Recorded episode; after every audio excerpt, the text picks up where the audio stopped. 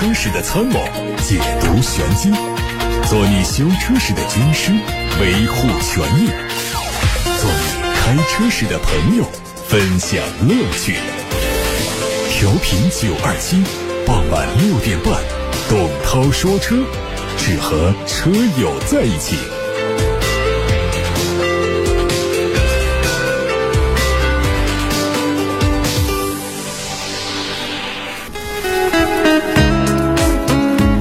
大家在下班的路上听董涛说车节目的直播。有选车用车的问题，发到直播间看新闻。由东风系引发的车价补贴大战形势是愈演愈烈啊！更多的车企加入进来。据不完全统计，别克官方宣布，从现在开始到三月底，政企补贴最高可达七万元。上汽大众也官宣，针对湖北专项补贴推出优惠政策，最高补贴金额也达到七万元。上汽 MG 部分车型限时优惠最高达到四万元。雪佛兰在全国范围为全系车型发放限时补贴，金额从两万到七万元不等。奇瑞汽车发布了百亿惠民购车季的活动，包括奇瑞捷途新能源等车型，最高优惠达到了三万一。吉林、浙江、安徽等汽车产业大省也纷纷推出购车补贴的政策。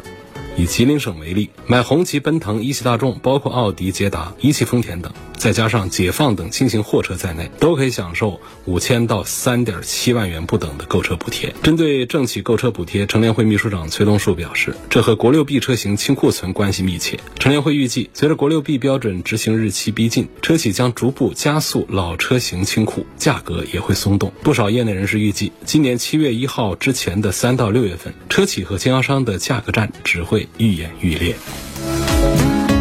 长城汽车智能新能源干货大会在保定哈弗技术中心召开，以森林生态为基石的 HI 四智能四驱电混技术正式发布。H 代表混动。I 代表智能，四代表四驱。该技术将在四月份发布的哈弗新车型上率先搭载。长城汽车的全新新能源产品会在二零二四年全面普及四驱，未来更将全面实现技术开源。全新智能四驱电混技术 HI 四拥有两套动力总成，系统的功率范围可达两百二十到三百四十千瓦，可以覆盖 A 到 C 级车型。一点五升、一点五 T 两款混动专用发动机的最高热效率可以达到百分之四十一点五，油耗降低百分之六到七。前驱模块的传动效率达到百分之九十八，后驱模块电机效率达到百分之九十六点五。结合具备快充功能的低内阻电池，可以实现一百公里以上的纯电动续航。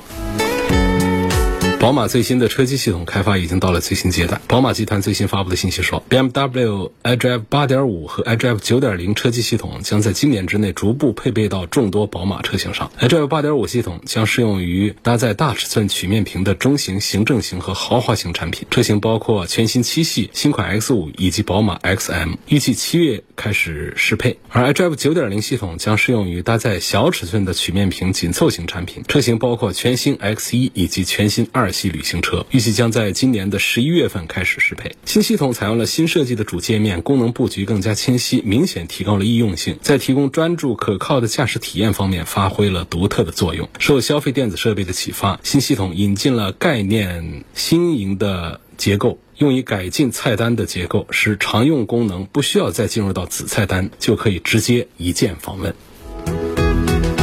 东风日产的新款轩逸家族上市了，它推出了包括轩逸经典在内的十一款车，售价从九万九千八到十七万四千九。作为中期改款，外观继承了大量来自于新款天籁的设计和最新的品牌 logo，前格栅看起来更加立体。燃油版和 ePower 版在格栅内部的设计上都做了区分，燃油版用的是横向镀铬，而 ePower 版用的是短横幅装饰条的阵列布局，两款设计各有特色。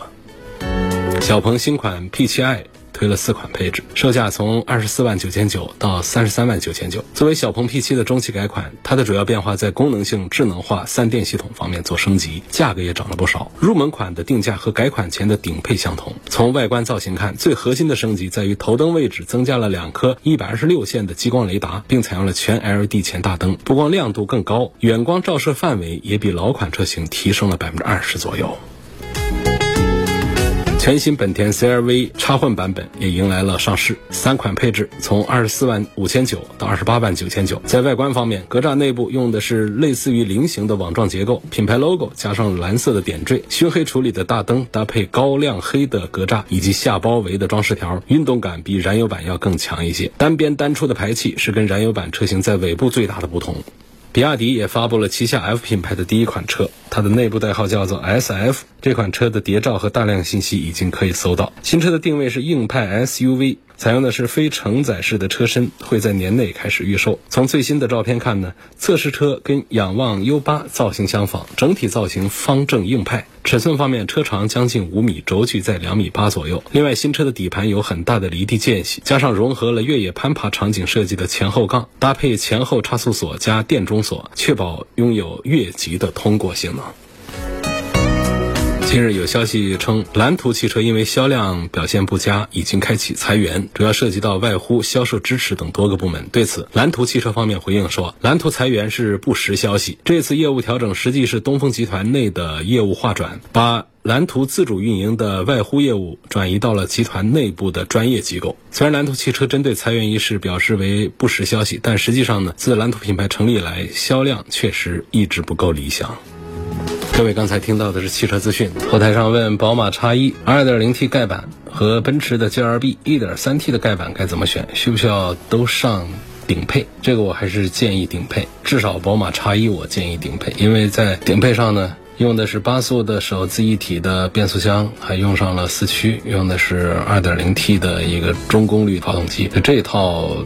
动力上去的话呢，这个差异啊，基本上缺点就比较少了。当然，你买这 2.0T 的盖板的话呢，有一点点。跟这个顶配版不一样的地方，就是 2.0T 的低配用的是七速的湿式双离合变速箱，2.0T 的高配用的是八速的手自一体的变速器。这中间的区别，我觉得还是比较大。因为八速的手自一体，首先在稳定性上要好一些，另外呢，八速的手自一体还适配了四驱单元。而在这个价格上的话呢，按照厂家的官价的话呢，中间的差价有三万多块钱。但事实上，在折后优惠完了之后，他们俩之间的价格的差异没有那么大。所以呢，我还是赞成买这个叉一的顶配。然后关于那个奔驰的 G L B 呢，这个 1.3T 的盖板呢，就确实是不太做推荐，因为这个 1.3T 的马力数啊，相对于这个车来说还是弱了一些。如果它没有220的版本的话呢，咱们就买这个 1.3T 也就忍了。问题是它贵不了几万块钱，它就有 2.0T 的动力，我觉得肯定不说是选它的顶配的话呢，起码是买它一个中配才是比较恰当的一个选择。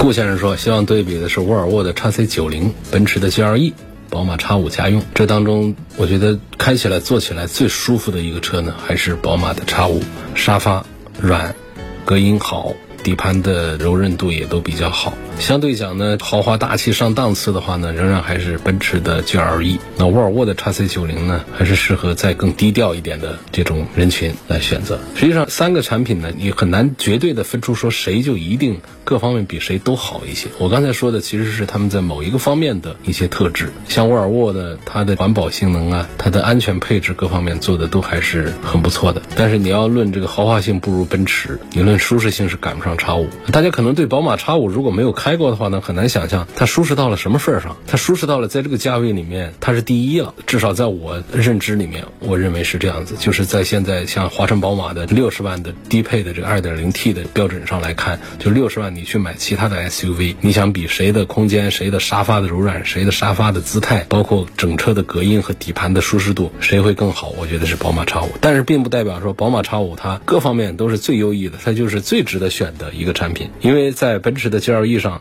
有胜过叉五的一些方面，那沃尔沃的叉 C 九零上有胜过奔驰和宝马的方面，所以我只是讲出了这三个车最大的特质。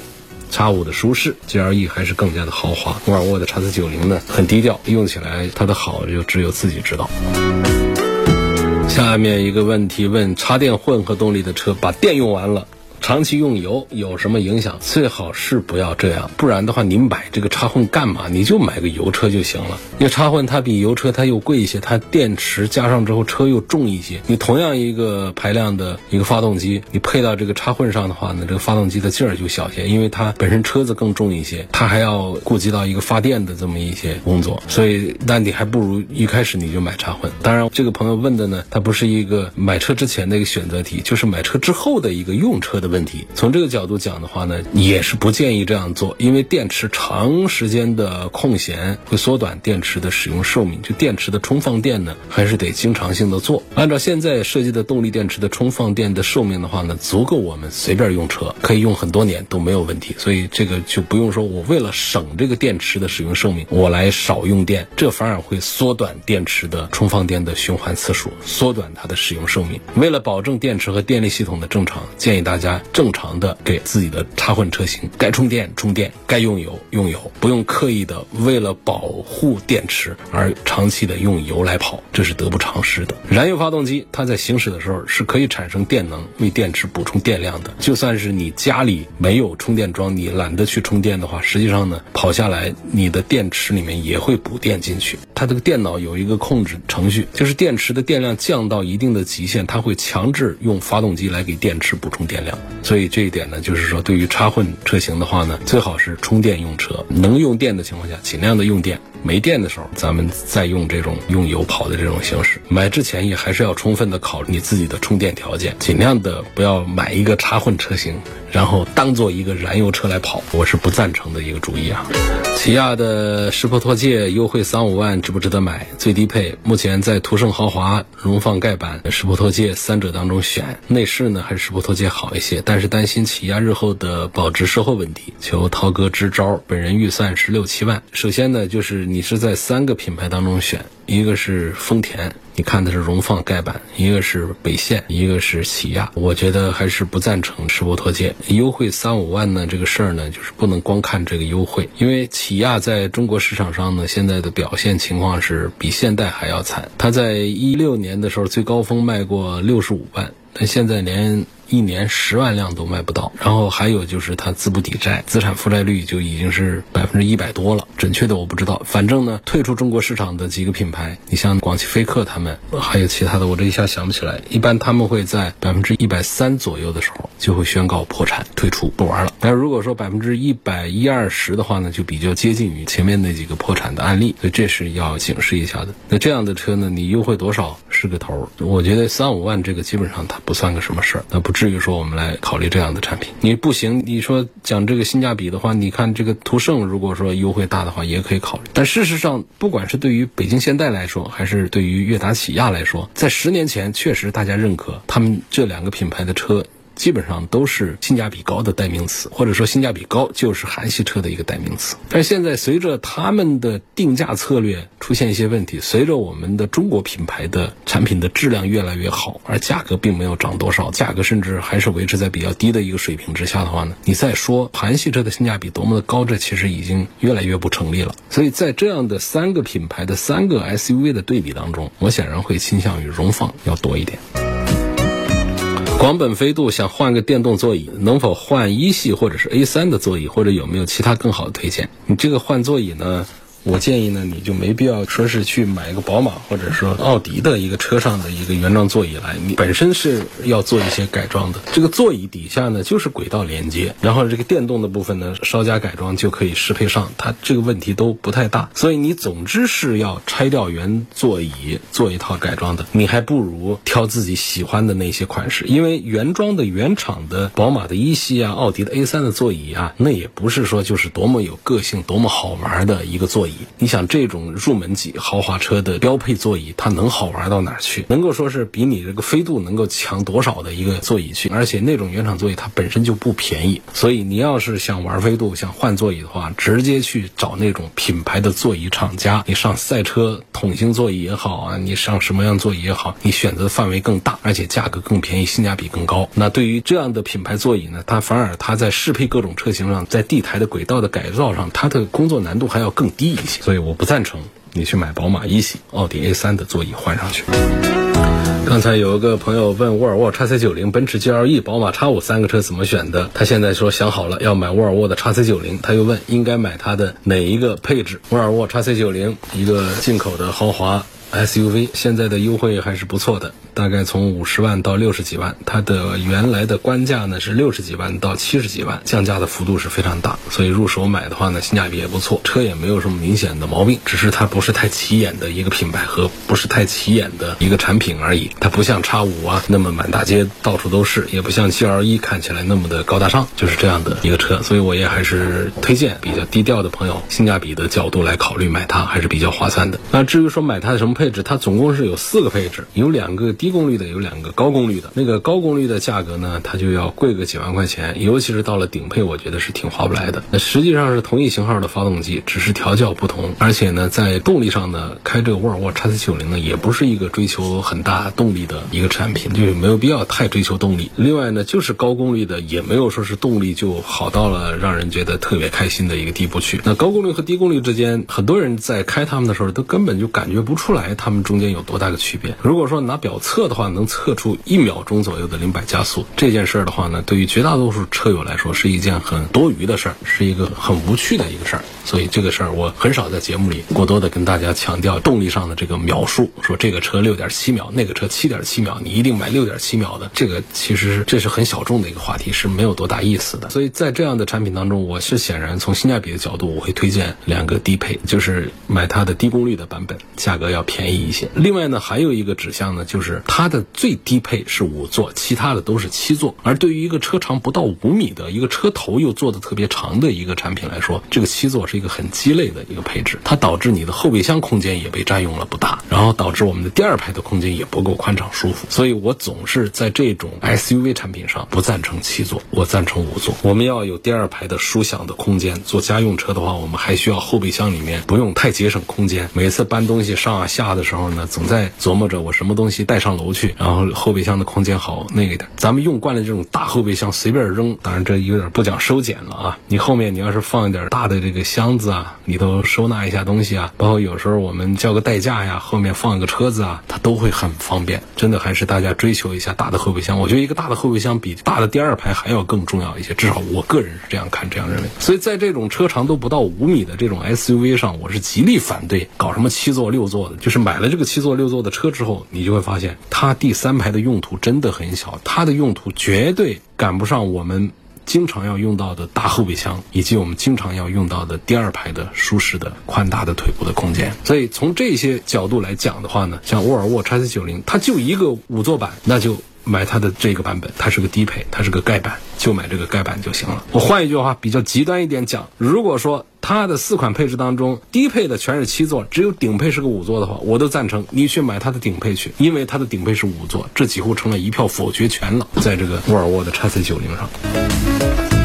电瓶亏电会引起安全气囊报警吗？这是会的啊，因为这个气囊啊，它是受一些线路控制的。气囊的报警灯呢，它也是整个的一块集成电路里面的给的这个电信号来启动它的，让这个灯点亮的。所以它不仅仅是气囊里面出了故障，它的传感器收到了错误的故障信号，把它传递给中央处理器，中央处理器给这个气囊灯一个信号，把它点亮。不仅仅是这种情况，就是电瓶没电等等其他一些情况呢，它气囊也会回馈。某一个气囊电压低的信号，就产生一个故障代码，这个故障代码也会给这个中控系统，然后中控系统也会给一个亮灯的一个指示。所以，包括气囊插头松动啊、电路短路啊、断路啊等等这样情况，它都可能会导致故障灯点亮。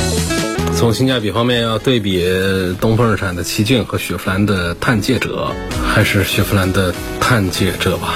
奇骏现在形势很不好，自己把自己玩坏了，搞个三缸机，搞得现在销量很差。这样的产品我们也不要入手。实际上，新奇骏整个的制造平台啊，因为这是真的是全新一代啊，这全新一代整个的这个研发体系是非常强的。现在全球范围它都是很受欢迎的，就是在中国这儿呢，它非得给它上个三缸机，这弄的就是卖的不好。如果把这个三缸机，哪怕上一个很弱鸡的一个二点零的一个四缸的自然吸气，这个车都会卖得非常火爆。所以这样的一个基本错误呢，就是在这种东风日产的营。销上的失误下发生的。这个失误的根源也是对市场啊不够敬畏，或者说对新市场不够敬畏。而后来呢，发现了这个道理之后呢，拿那个老的那个奇骏呢上一个四缸机，那也没有办法把整个这么好平台的一个新奇骏把它给从边缘把它拉回这个中心。那当年这是直接跟 CRV PK 的一个车，现在连个 CRV 的一个零头都顶不上，非常的悲惨。确实，我也就不推荐买这个产品了。那么雪佛兰探界者呢，也不是说就销量多好，一个月也就千把两千台、两千台左右的一个水平。但是我我觉得从它的整个这个规格上来讲，对应它现在优惠完了的这么一个价格来说，最贵的也不超过二十万。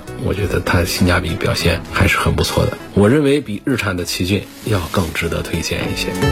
在湖北的优惠政策之下，好奇是买它的混动版还是燃油顶配，应该怎么选？在价格的影响之下呢，我觉得就看它哪个的优惠的幅度更大，买它的哪个就行。因为这个时候前面不是讲那个雪铁龙的 C 六啊，大家说过很经典的一些话，就像当这个车卖二十一万的时候，他怎么看？就觉得老气横秋，觉得身上很多都是缺点。当他优惠完了，只需要掏十二万的时候，哪怕车轮子开掉了，你都会埋怨自己的驾车的技术不好，而不是这个车有什么问题。所以，当这个价格降低之后，不管是谁补贴给你的，反正你没花多少钱拿到这个车之后，这个车哪哪它都好。所以呢，像专项补贴这个事儿呢，它针对不同的车型啊，它是有不同的政策的，有的补贴多一点，有的补贴少一点。你这两个呢，你就看吧，哪个优惠大一些，你就买哪。因为我现在我也记不住它是是优惠。多少？这是第一个。第二个呢，就是你说到的浩吉，我不清楚这个浩吉它现在是推出了什么样的优惠的一个政策啊？